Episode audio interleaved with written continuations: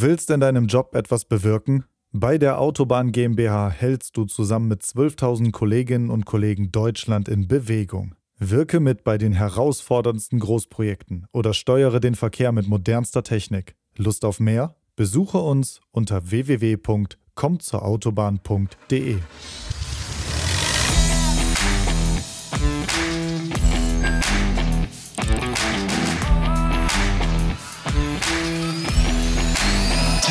Ohr. Hallo und herzlich willkommen zu einer neuen Folge von Technik aufs Ohr. Nie wieder Medikamentenengpass. Kann dieser Wunsch Wirklichkeit werden? Diese Frage stellen wir heute im Podcast und zwar haben wir als Titel strategische Medikamente. Ja, jeder spricht davon und einige haben es sicherlich schon selbst erlebt, dass bestimmte Medikamente nicht mehr oder nur schwer zu bekommen sind. Das äh, wird ja auch vielen Eltern so gegangen sein in der Vergangenheit zum Thema Fiebersaft. Ähm, ja, wir wollten da einfach auch mal gerne eine Podcast-Folge zu machen zu dem Thema wie die strategische Medikamentenproduktion in Deutschland und Europa aussieht und äh, ja, warum die Lieferketten teilweise so instabil sind, wie das resilienter werden kann. Das ist unser Thema heute. Ja, und darüber sprechen wir heute mit unseren Gästen, Professor Norbert Kuckmann und Dr. Stefan Randl. Herr Kuckmann ist Professor an der TU Dortmund und Herr Randl ist Vice President Drug Substance Healthcare bei Evonik. Meine Herren, herzlich willkommen bei Technik aufs Ohr. Ja, vielen Dank. Dankeschön. Ja, Herr Kockmann und Herr Randl, stellen Sie sich doch einmal unseren Hörerinnen und Hörern noch mal kurz vor. Beschreiben Sie, was Sie mit dem Thema unserer heutigen Folge sozusagen zu tun haben. Ja, wie schon gesagt, ähm, Norbert Kockmann ist mein Name, an der TU Dortmund in der Fakultät Bio- und Chemieingenieurwesen tätig. Dort für die Apparatetechnik, aber auch äh, Vorlesungen zu Good Manufacturing Practice. Das ist der Bezug hier zu diesem Thema. Ich habe bis 2011 in der pharmazeutischen Industrie gearbeitet, Zuliefererindustrie, ähm, bin aber von Haus aus Maschinenbauingenieur, habe einen längeren Werdegang in der Anlagenprozesstechnik gemacht und ja, habe ein bisschen was auch in der Forschung mit äh, Medikamentenproduktion beziehungsweise die Anlagen dazu zu tun. Das soweit zu meiner Person. Herr Randl, bitte. Genau, dann würde ich weitermachen. Also erstmal Erstmal vielen Dank für die, für die Einladung. Ich freue mich, heute bei der Sendung dabei sein zu können. Äh, mein Name ist Stefan Randl. Ich bin von der Ausbildung hier Chemiker. Bin seit 20 Jahren in der chemischen und pharmazeutischen Industrie tätig.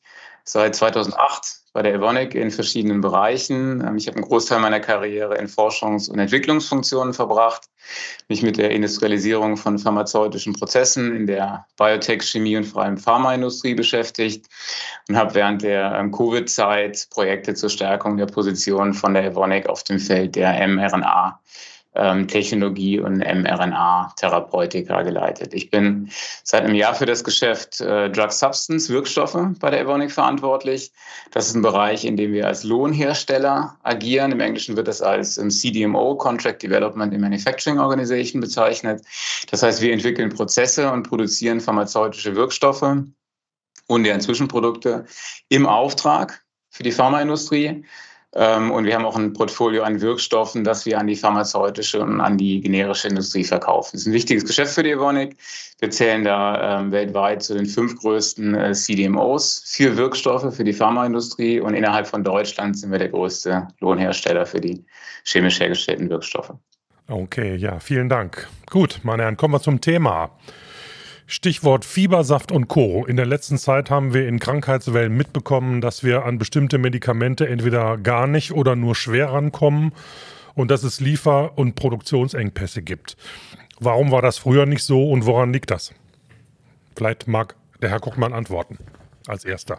Ja, ich, ich glaube, früher war das auch ähnlich oder es gab auch Fälle, äh, die sind nicht neu, ist durch Covid vielleicht äh, verstärkt worden und auch durch die Nachwirkungen der Covid-Pandemie nämlich äh, nicht unbedingt in der Medikamentenproduktion, sondern in, gerade in der Logistik sind dort ähm, Stränge weggebrochen, die unter anderem dann ähm, die Lieferketten von Grundstoff in der Pharmazie bis hin zu ähm, Drug Substances, was Herr Randl schon genannt hat, also die Moleküle, die eine Wirkung haben, bis hin auch zu Tabletten oder Fiebersäften dann gestört worden. Und das hat natürlich dann Auswirkungen auf Preise und Verfügbarkeiten.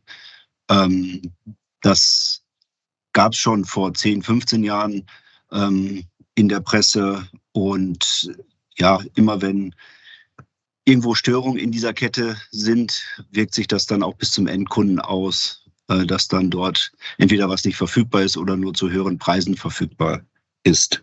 Genau, ist ähnlich wie der Kockmann gesagt hat. Es hat auch in der Vergangenheit ähm, schon, schon, schon Lieferengpässe gegeben. Ist aber schon so, dass sich jetzt gerade während und nach der ähm, Covid-Pandemie die, die Situation ähm, verschlechtert hat. Also dass das jetzt auch ähm, mittlerweile in der, in der Öffentlichkeit ähm, diskutiert wird. Ja, und Leute das tatsächlich in der Apotheke oder im Krankenhaus sehen, dass dann zum Beispiel Fiebersäfte nicht mehr, nicht mehr verfügbar sind. Also ich glaube, ich glaube, ist schon, schon ein vielschichtiges ähm, Problem. Ich glaube, ein wichtiger Aspekt der ganzen Geschichte ist, dass sich in den letzten 20 Jahren die Produktion mehr und mehr aus dem Westen, ähm, auch aus Europa nach Asien verlagert hat. Ähm, also mittlerweile ist es so, dass ähm, in Asien, das sind dann vornehmlich China und Indien, ähm, mehr als 60 Prozent der Wirkstoffe ähm, produziert werden. Und der Wirkstoff ist tatsächlich der zentrale ähm, Bestandteil des Medikaments. Das ist normalerweise der Stoff, dessen Herstellung am komplexesten, am zeitaufwendigsten ist. Der wird in mehrstufigen ähm, komplexen Prozessen, im Falle von der Chemie, chemischen Synthesen hergestellt. Und es ist so, ähm, ich habe gesagt, 60 Prozent kommen aus Asien. Wenn man jetzt noch ähm, berücksichtigt, ähm, dass diese ähm, chemischen Stufen relativ langwierig sind und dass Zwischenprodukte eingekauft werden müssen, die kommen häufig aus Asien. Und wenn man das noch berücksichtigt, dann ähm, ist es tatsächlich so, dass mehr als 75 Prozent der Wirkstoffproduktion direkt oder indirekt ähm, von Asien abhängig sind. Und das war mal anders. Also vor 20 Jahren kamen zum Beispiel noch 50 Prozent der Wirkstoffe aus Europa. Also wir haben uns schon relativ abhängig gemacht ähm, von Asien, hat wie gesagt auch in der Vergangenheit schon zu, zu Lieferproblemen ähm, geführt. Ähm, aber Covid hat das verstärkt. Ja, das liegt zum Beispiel daran, China war anfänglich betroffen von Covid. Das hat zu Einschränkungen, Ausfällen der Produktion geführt. Fabriken mussten ihre, ihre ähm, Produktion einstellen. Ähm, Indien hat zum Beispiel zu der Zeit die Ausfuhr von Medikamenten eingeschränkt und die Versorgung der eigenen Bevölkerung sicherzustellen. Und auch jetzt ist es noch so, es gibt noch Nachwirkungen ähm, der Lieferengpässe von Covid, auch wenn das besser geworden ist. Aber jetzt haben wir zum Beispiel auch die Situation, dass hohe saisonale Bedarfe für Medikamente in Asien, zum Beispiel für Antibiotika, wiederum eine, eine reduzierte Ausfuhr ähm, zur, zur Folge haben. Und vielleicht noch als letzter Punkt. Ähm, äh, die Preise von Arzneimitteln in Europa, gerade für Generika, sind sehr niedrig. Das heißt, wenn es dann mal zu einer Verknappung kommt, dann ist natürlich der Anreiz für die Produzenten hoch, an Märkte zu liefern, die bereit sind, höhere Preise zu zahlen. Und das ist ähm, derzeit in Europa und auch in Deutschland nicht der Fall. Ja, da stellt sich ja direkt die Frage, wie wir das in Zukunft vielleicht mal anders gestalten können, dass wir halt diese Abhängigkeit wieder verringern und die Produktion halt wieder mehr auf Europa verlegen würden. Aber das ähm, ja, hat natürlich auch was mit Kosten zu tun und ob wir das überhaupt alles hier herstellen können. Wie schätzen Sie das denn ein, wie sich das entwickeln sollte? Genau, ähm, ich glaube, was, was wichtig ist, dass wir hier unterscheiden zwischen ähm, patentgeschützten Produkten und Generika. Also Generika, das sind Produkte oder Wirkstoffe, die ihren Patentschutz verloren haben.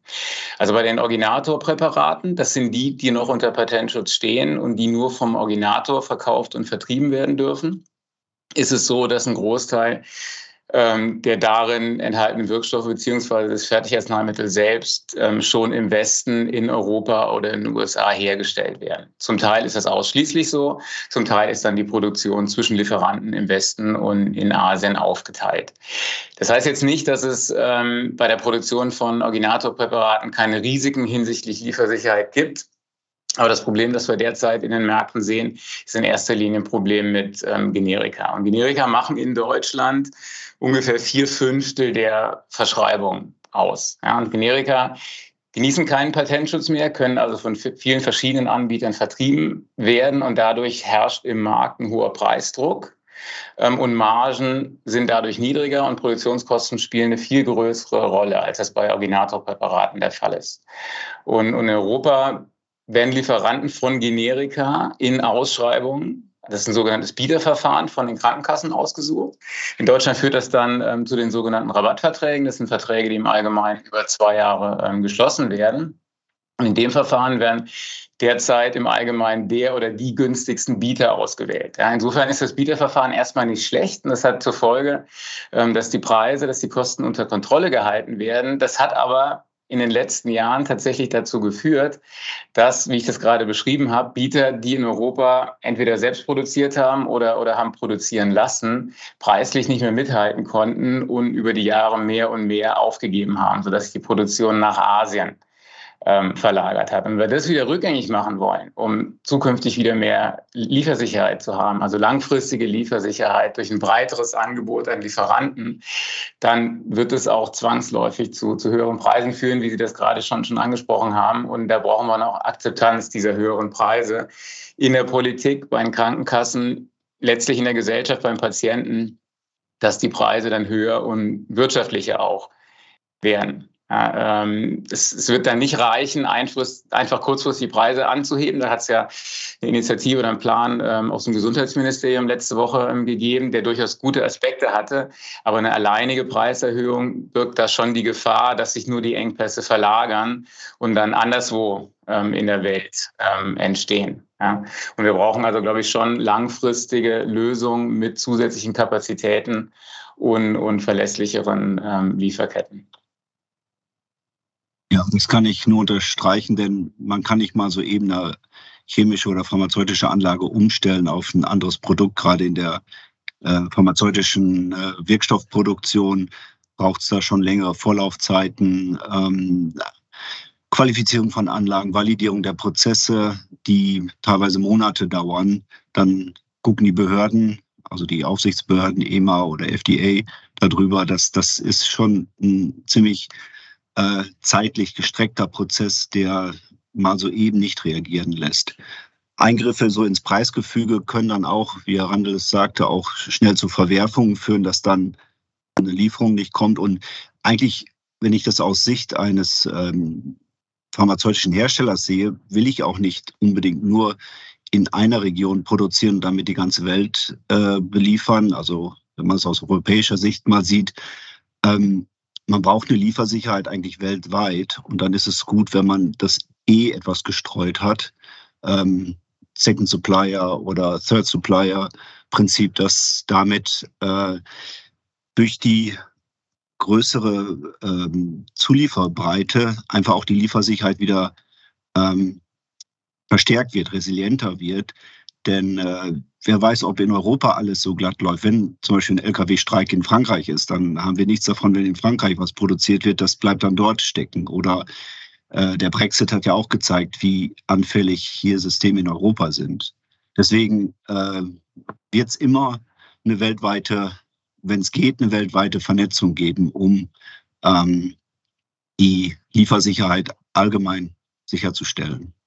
Also ich glaube, das ist ein, ich glaube, das ist ein, das ist ein sehr, sehr wichtiger Punkt. Ja, ich glaube, ähm, derzeit haben wir eine sehr hohe Abhängigkeit für, von, von Asien und die werden wir auch mittel- bis langfristig nie ganz, ganz verhindern können. Ich glaube auch, dass das ähm, wirtschaftlich ähm, oder marktwirtschaftlich gar nicht gewollt sein kann. Ja, ich glaube, eine, eine, eine, Liefersicherheit durch verschiedene Regionen sollte, sollte der Fall sein. Und, und wir dürfen auch nicht vergessen, dass zum Beispiel bei Originatorpräparaten ja, China und andere Länder auch, auch von Deutschland und von westlichen ähm, Lieferanten ähm, abhängig sind. Was aber wichtig ist, ja, und, und ich hatte ja vorhin diese, diese höheren Preise erwähnt, ähm, das liegt natürlich daran, dass in Asien Lohnkosten billiger sind. Ne? Das ist aber nur ein Aspekt. Ne? Das ist tatsächlich wirklich nur einer von mehreren Faktoren. Und was das eigentliche Problem ähm, ist und warum sich auch die ganze Produktion letztlich verlagert äh, hat, ist, dass die Wettbewerbsvoraussetzungen im Westen und in Asien nicht gleich äh, nicht gleich sind. Also im Englischen gibt es da den Begriff vom, vom Level Playing Field. Ja. Also wenn Sie an regulatorische Sicherheits-, Umwelt-, Arbeitsstandards denken, dann sind die in Asien im Allgemeinen niedriger ähm, als in Europa, auch was jetzt behördliche Auflagen für die Anlagen betrifft. Da gibt es deutliche Unterschiede zwischen den Ländern. Und mir geht es jetzt hier nicht ähm, in, in keinster Weise um, um eine pauschale Verunglimpfung von Asien oder, oder irgendeine Form von Generalkritik. Ne. Also gerade in China hat sich in den letzten Jahren noch einiges getan, was die Standards betrifft. Und da gibt es auch einige Firmen, ja, die mit sehr guten Standards produzieren. Im Schnitt ja, ist aber nach wie vor so, dass es erhebliche Unterschiede zwischen den Ländern gibt. Und solange das so ist, ja, dann wird sich die Produktion, also zumindest der Generika, ähm, allen derzeitigen Diskussionen und guten Willensbekundungen zum Trotz ähm, weiter nach, nach Asien verschieben, wenn wir da nicht gegensteuern ähm, und faire Wettbewerbsbedingungen schaffen. Wir alle stehen vor großen Herausforderungen. Wie können wir als Ingenieurinnen und Ingenieure dazu beitragen, Deutschland zu einem attraktiven Zukunftsstandort zu machen? Wir laden Sie ein zum Deutschen Ingenieurtag am 25. Mai 2023. Dort entwickeln wir gemeinsam Strategien und finden Antworten auf die Herausforderungen von heute und morgen. Freuen Sie sich auf ein hybrides Event der Extraklasse und gestalten Sie mit der VDI-Community am 25. Mai die Zukunft. Mehr Informationen und Anmeldung unter www.vdi.de/dit. Ja, meine Herren, wenn ich, ich da richtig verstehe, dann haben wir ja offensichtlich ein Problem auf mehreren Ebenen. Wir haben nicht nur die Produktion ins Ausland, insbesondere nach Asien verlagert, sondern es hat auch offensichtlich so ein Rückbau bei der Infrastruktur stattgefunden. Das heißt also, das Problem trifft uns im Moment doppelt. Sie sagen ja auch, wir können das nicht mittel, kurz- oder mittelfristig beheben. Dazu muss einiges passieren. Ähm, ist eigentlich eine ziemlich unangenehme Situation, oder? Nein, ich würde es nicht dramatisieren. Das hat sich schon so eingependelt. Und wenn man, was, was vielleicht gelernt werden muss, dass man es nicht sofort ändern kann, nicht sofort rückholen kann. Man kann durch auch Investitionen hier, das wird ja auch von einigen EU-Ländern gemacht, Produktion zurückzuholen, aber äh, es, es kann nicht in, in Gänze passieren, sondern vielleicht da gezielt Sachen angehen, ähm, dass man vielleicht Kapazitäten wieder aufbaut, aber das kann auch wieder zu Preisverschiebungen führen, manchmal auch zu ja, Wettbewerbssubventionsverschiebungen, ähm, die man sehr vorsichtig angehen muss. Ich denke, dass da schon der Wettbewerb ähm, noch immer eine Rolle spielen muss, um nicht ähm, ja, zu sehr in Absprachen reinzulaufen oder staatliche Subventionen.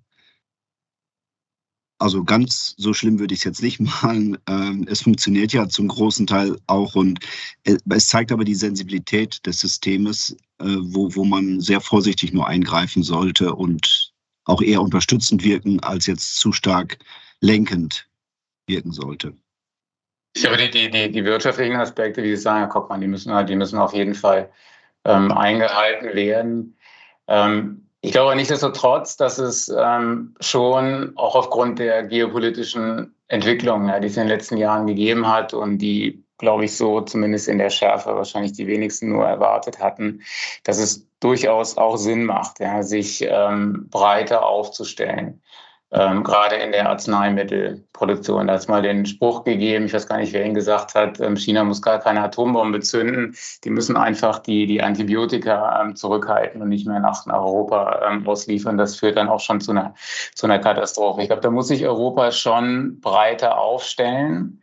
Ähm, und, und, und ich glaube, in der derzeitigen Situation, ja, in der sich, in der sich Europa befindet, auch mit dem relativ schwierigen inflationären Umfeld, ähm, Energiekosten haben sich ähm, haben sich verdoppelt in den letzten Jahren. Rohmaterialien sind deutlich teurer geworden, haben sich verdoppelt, auch bis vervierfacht teilweise. Ähm, ich glaube, da ist eine, eine Förderung wird notwendig sein. Ja, ähm, natürlich äh, muss, muss die Industrie ihren Beitrag leisten, das tut sie ja auch.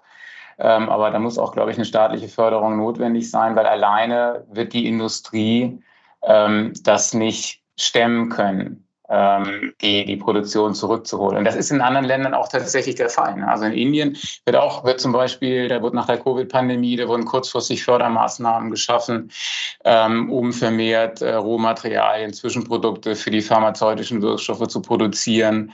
Ähm, in den USA gibt es ähm, sehr starke Förderprogramme. Also im Westen hat die, die USA eine Vorreiterrolle übernommen für die Förderung der Industrie, der Chip Act. Also die, die Förderung der Chipproduktion ist, glaube ich, in Deutschland bekannt. Auch auch ähm, für die Pharmaindustrie wird viel, viel ausgegeben. Die Evonik hat auch davon profitiert. Ja, wir haben, wir haben eine, eine, eine oder bauen eine Investition ähm, für den Ausbau der mRNA-Technologie. Das ist eine große Investition, dreistelliger Millionenbetrag, die wir jetzt in den USA tätigen ähm, weil wir da unter anderem auch deswegen, weil wir da eine starke Förderung ähm, erhalten haben. Das wäre auch in Deutschland möglich gewesen. Da hatten wir auch mit der, mit der Bundesregierung Diskussionen, die aber dann letzten Endes, obwohl sie sehr ernsthaft und auch durchaus lang gedauert ähm, haben, ähm, letztlich zu keinem ähm, Ergebnis ähm, geführt haben. Also ich glaube, von daher brauchen wir da auch ähm, die Unterstützung für, für den Ausbau von Anlagen, weil derzeit ist die Anzahl der Anlagen nicht ausreichend, um, um, um auch mehr zum Beispiel an Generika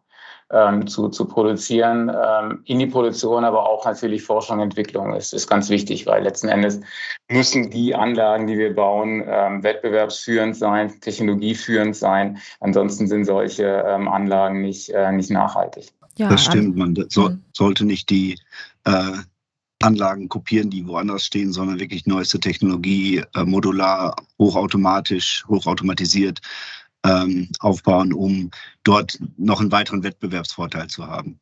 Ich hatte direkt eine Anschlussfrage an den Herrn Randl. Also als diese Gespräche gegeben hat mit der Bundesregierung, also haben Sie da, äh, können Sie da irgendwie sagen, was Sie da gespürt haben? Also warum es dann nicht zu einem richtigen Ergebnis gekommen ist? Also es wird die Notwendigkeit irgendwie nicht richtig gesehen oder welche Befindlichkeiten gibt es da? Weil das ja wirklich ein super ähm, wichtiges Thema ist, dass man da auch halt die Produktion zurückholt und investiert und unterstützt.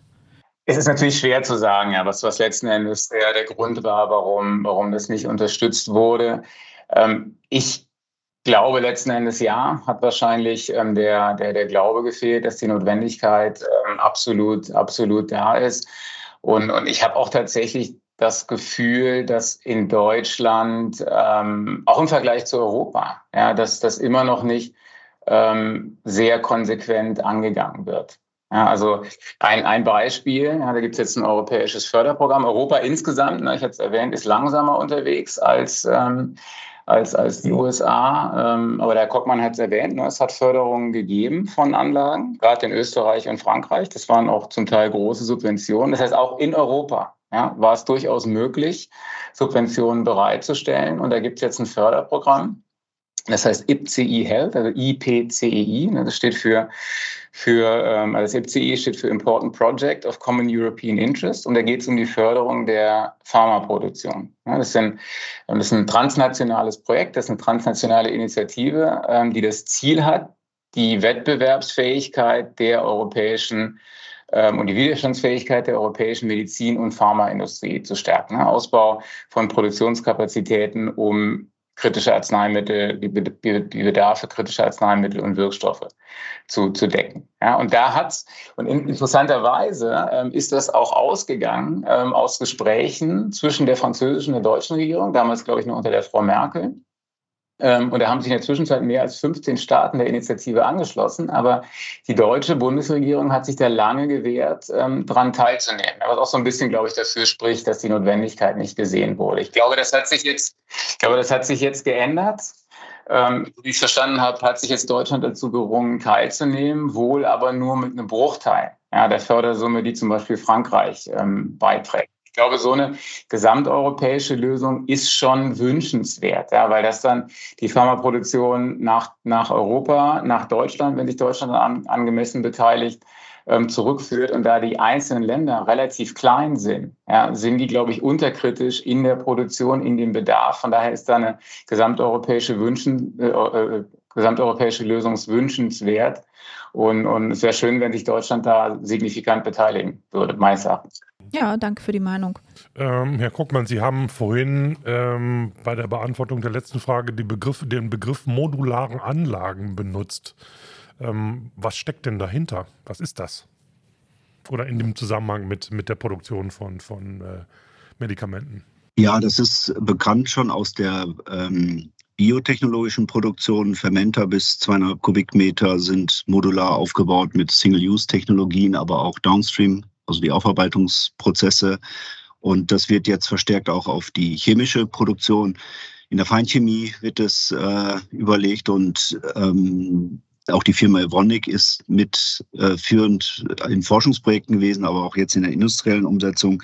Man kann sich das wie so ein Baukastensystem vorstellen, wo die Schnittstellen standardisiert sind. So denken Sie, eine Küche zu kaufen mit den Standardabmessungen, Schnittstellen zwischen ähm, Schränken und elektrischen Geräten da drin. Ähm, Sie müssen sich also nicht mehr Gedanken machen, wenn Sie eine neue Spülmaschine kaufen, passt die denn da rein, sondern das ist schon standardmäßig. Wir haben das auch in Forschungsprojekten ausgeweitet auf die Automatisierung, dass dann die äh, Leitsysteme miteinander kommunizieren können, relativ einfach dann auch ähm, verändert werden können, konfiguriert nennen wir das, werden können. Und das wird jetzt verstärkt im Bereich der Feinchemie, wo vielleicht regulatorische Hürden nicht so hoch sind, aber dann hoffentlich auch in der pharmazeutischen Produktion Das sollen weitere Forschungsprojekte dann zeigen, die Genehmigungsfähigkeit und die Umsetzung dann in der pharmazeutischen Produktion zu vereinfachen. Und ja, das sind aktuelle Entwicklungen, um auch effizienter produzieren zu können, ähm, schneller ähm, von einer Produktionsroute auf die nächste zu gehen, hat verschiedene Vorteile. Es wird jetzt hier den Rahmen sprengen, aber es ist auch noch Forschung dabei. Ja, da, da kann man auch mal den VDI sehr, sehr positiv erwähnen, der da sehr stark ähm, tätig ist ähm, in dem Bereich. Ähm, mit dem arbeiten wir auch zusammen. Ähm, der VDI ist dabei, Richtlinien zu entwickeln, ähm, die die ähm, Grundlagen darstellen und die Basis ja, zur, zur Umtest zur Umsetzung dieser Modulartechnologie. Ähm, da geht es dann auch sehr stark um eine Standardisierung, ja, die dann dafür sorgt, dass die unterschiedlichen Hersteller ähm, die Module gleich bauen, damit die gut miteinander verknüpft ähm, und verschaltet werden können.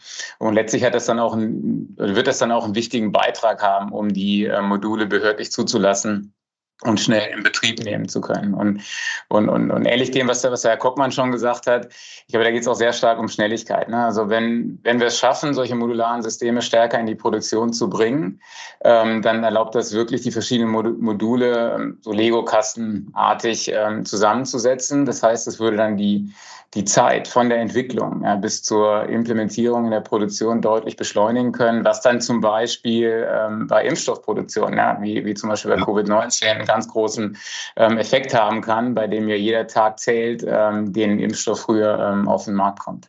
Und auch jetzt ähm, zum Beispiel bei unserer ähm, Investition in den USA. Also jedes Mal, wenn wir ähm, Neuanlagen bauen, bei denen wir eine hohe Flexibilität brauchen, da werden auch modulare Aspekte zum Einsatz kommen. Mhm verlinken wir natürlich auch in den Show Notes, die äh, unsere Arbeit sozusagen hier im VDI.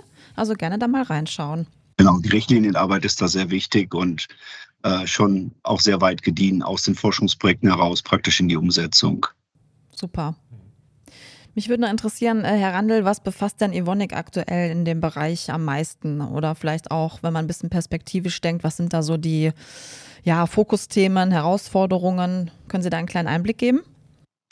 Genau, ich fange fang vielleicht mal mit der, mit der Modularisierung nochmal ja, noch mal kurz an. Das ist ähm, tatsächlich bei uns auch ein, auch ein wichtiges Forschungsfeld. Arbeiten wir auch mit dem Herrn Koppmann ähm, zusammen, sind da an der, Entwicklungs, ähm, an, der, an der Entwicklung von Anfang an ähm, dabei gewesen, äh, machen das zum Teil auch mit anderen deutschen Firmen, da ist auch eine Merck oder eine Bayer ähm, dabei und, und setzen die Technologie ähm, auch bereits in der Forschung und, und in der Produktion ein. Ne? Das heißt, wir haben einige an Techniker aufgebaut und sind jetzt auch tatsächlich dabei, ähm, unsere Anlagen mit ähm, und unsere bestehenden äh, Anlagen mit ähm, Modulen zu, zu ergänzen. Ja, auf der, vielleicht auf der Healthcare-Seite ähm, befassen wir uns, ähm, liegt unser Fokus der, derzeit stark auf der, auf der Entwicklung von ähm, und auf der Produktion von eher von Originator-Präparaten aus den Gründen, ähm, die wir, die wir schon, schon besprochen haben. Da sind wir sehr stark ähm, aktiv, befassen uns da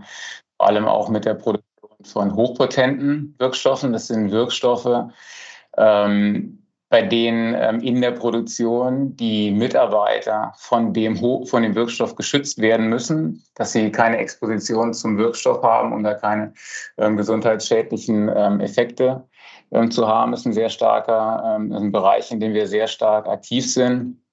Und ähm, perspektivisch sehen wir die mRNA-Technologie als eine mhm, Technologie okay. an. da waren wir ja auch schon während der, während der Covid-19-Zeit involviert, haben für BioNTech Pfizer Lipide hergestellt, haben jetzt hier eine Investition, hatten gerade vor zwei Wochen das Groundbreaking hier an dem Standort ähm, in Lafayette, Indiana, an dem ich mich jetzt gerade auch, auch befinde.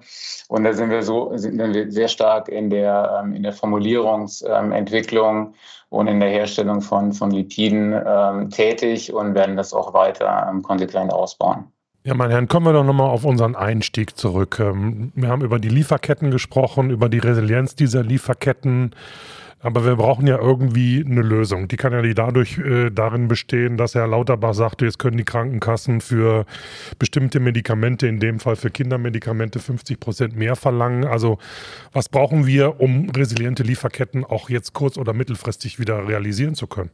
Ja, wir hatten ja herausgestellt, dass es ein vielschichtiges Problem ist. Das wird nicht nur an den Preisen sein äh, oder mehr Geld in die äh, Endprodukte reinzubringen. Ich denke, dass Lieferketten auch gestützt werden können durch Vielfalt, durch vielleicht Puffermöglichkeiten, Lagerbestände, wo das möglich ist, ähm, auch eigene Produktion nach Europa, auch Deutschland zurückzuholen, dass wir dort äh, flexibler agieren können. Dann haben wir auch ein bisschen mehr Preisgestaltung in der Hand äh, durch die Technologien, die wir genannt haben. Ja, und was mir vielleicht so als Hochschullehrer auch an, am Herzen liegt, ist, dass wir viel mehr junge Menschen begeistern können, in diesem Bereich zu arbeiten. Ähm, denn das wird auch uns flexibler und innovativer machen das darf man nicht unterschätzen. Ne? Dass, ähm, wenn man da 10, 20 Jahre lang nicht mehr wirklich investiert hat, dass dann auch der Nachwuchs fehlt. Und das wieder zum Laufen zu kriegen, das braucht auch seine Zeit. Ja, wichtiger Punkt. Ja, wir haben gerade nicht großen Zuwachs von Apotheken nee. in Deutschland. Ne? Ja, zum Beispiel. Ja, auch nicht im auch, Ingenieurs- ja? oder Naturwissenschaftsbereich. Nee, natürlich, klar. Ja, absolut. gehen da alle rein. Das ist, ja, das stimmt. Ja. Herr Randl. Also ich, ich verbiete Ihnen nicht, äh, Forderungen zu formulieren auch. ich, hatte ja, ich hatte ja, glaube ich, schon, schon, schon ein paar erwähnt. Ich glaube, Hatten wichtig ja, ist es, dass, ähm, dass, dass Lieferketten ähm, nachhaltig ähm, gestärkt werden. Ja, ich glaube, da geht es nicht darum, ähm, sich komplett unabhängig von, von Asien oder von China oder Indien, Indien zu machen. Ich glaube aber, dass es durchaus Sinn macht ähm, und angebracht ist, auch angesichts der geopolitischen Lage, ähm, sich in Deutschland wieder stärker mit der ähm, Generika und Europa, sich wieder stärker mit der Generika-Produktion zu, zu befassen wieder stärker zu, zu investieren, das heißt bestehende Anlagen auszubauen, neue Anlagen ähm, zu bauen und, und, wie gesagt, bedarf es da der Anstrengungen aller beteiligter Partner. Das ist der, der Industrie selbst, ähm, der Pharma, ähm, der Pharmaunternehmen, Politik, ähm, Gesellschaft, weil Subventionen und, und höhere Preise ähm, erforderlich sind, ja, um das, um das wirtschaftlich, ähm, um das wirtschaftlich darzustellen. Das ist natürlich eine, eine Sache, die länger dauern wird. Ich glaube, kurzfristig kann man aber auch schon, ähm, schon, schon einiges machen. Ähm, oftmals ist es so, ähm, dass wir von, von einem oder einem oder wenigen äh, Lieferanten abhängig sind. Ähm, ich glaube, das, das muss sich ändern. Wenn das nämlich der Fall ist, dann ist die Lieferkette bei Produktionsausfällen, bei Lieferproblemen natürlich extrem anfällig. Ähm, das heißt, das sind Dinge, die man auch schon jetzt in Bieterverfahren ähm, berücksichtigen kann. Inwieweit ist die, ist die Lieferkette transparent dargestellt? Inwieweit ist die Lieferkette ähm, abgesichert. Ja, und, und wie gesagt, dass das Level Playing Field, das heißt, ähm, das Schaffen gleicher Wettbewerbsbedingungen für alle Partner ähm, ist, glaube ich, ähm, absolut entscheidend und letzten Endes auch, auch notwendig, ja, weil also für den gesamten Planeten, ähm, also bei, bei der Pharmaindustrie ist es so, dass 80 Prozent ja, der CO2-Emissionen ähm, ausgehen von der Produktion des Wirkstoffes. Ja, und das heißt, von daher muss es einfach das Ziel sein, ähm, Wirkstoffe so nachhaltig wie möglich ähm, zukünftig zu produzieren und das ist unabhängig davon, ähm, wo das auf der Welt ähm, passiert. Andere Aspekte vielleicht noch, wie man, wie man ähm, Liefersicherheit ähm, erhöhen kann. Ich glaube, man muss sich aber auch mit solchen Themen beschäftigen wie strategischen Lageraufbau. Also wie viel ähm, Oft, oftmals ist es so just in time, ne? das Medikament kommt an und landet dann direkt im Krankenhaus oder in der Apotheke. Ich glaube, da muss man, glaube ich, ein bisschen umdenken. Führt natürlich auch ähm, eher zu höheren als zu geringeren Kosten, aber ich glaube, das ist notwendig. Ähm, und da kann man ja auch eine Risikoanalyse dann ähm, äh, durchführen, je nachdem, ähm, wo die Risiken eines Lieferengpasses am, am höchsten sind. Da muss man halt ein bisschen mehr von dem Medikament beziehungsweise des zugrunde liegenden Wirkstoffs ähm, vorhalten. Ja, und, und ich glaube, was auch ganz wichtig ist, ist ein funktionierendes Frühwarnsystem. Das scheint, obwohl es da eine Pflicht gibt, der Pharma- und, äh, und Generika-Unternehmen äh, frühzeitig zu warnen, nicht immer zu, zu funktionieren ähm, und oftmals in der Vergangenheit tatsächlich Engpässe erst Monate, nachdem sie eigentlich erreicht waren, gemeldet worden. Und ich glaube, da, da brauchen wir auch eine strengere Einhaltung der, der Meldefrist. Ja. ja. Es gibt noch einiges zu tun. Das ist wirklich so. so ja. wie bei fast allen Themen, jetzt, die wir hier bearbeiten. Ja, jetzt brauchen wir gar nicht mal zu fragen, wo stehen wir nee, denn wohl in zehn nicht. Jahren? Ja. Das hat der Herr Randl gerade schon ein bisschen skizziert, dass es wohl einiges an Zeit brauchen mhm. wird, um da wieder das aufzuholen, dass der, was man halt verloren hat. Ja. Meine Herren, wir Dankeschön. danken Ihnen für Ihre Zeit. Wir haben einen kurzen Einblick bekommen in die Produktion von strategischen Medikamenten und dass das äh, ja, ein komplexes Thema ist Absolut. mit vielen Aspekten ähm, und wir einiges zu tun haben in diesem Land und auch möglicherweise in Europa, um da mal wieder eine Verbesserung hinzukriegen. Ja, Gut. Ja, Genau. wer sich noch für das Thema interessiert, der möge bitte einen Blick werfen, wie die Sarah schon sagte, in unsere Show Notes. Ähm, da gibt es auch noch ein paar interessante Links, denke ich mal, zu dem Thema, die man da finden wird. Und äh, Ja, bei Feedback oder Themenwünschen, wenn ihr noch Fragen zu der Thematik heute habt, dann schreibt uns an podcast.vdi.de oder kommentiert die Folge. genau, dann bleibt uns nur noch mal Danke zu sagen an unsere Gäste heute, Herrn Professor Norbert Kuckmann und Herrn Stefan Randl. Und wir sagen Tschüss, bis zum nächsten Mal. Ciao.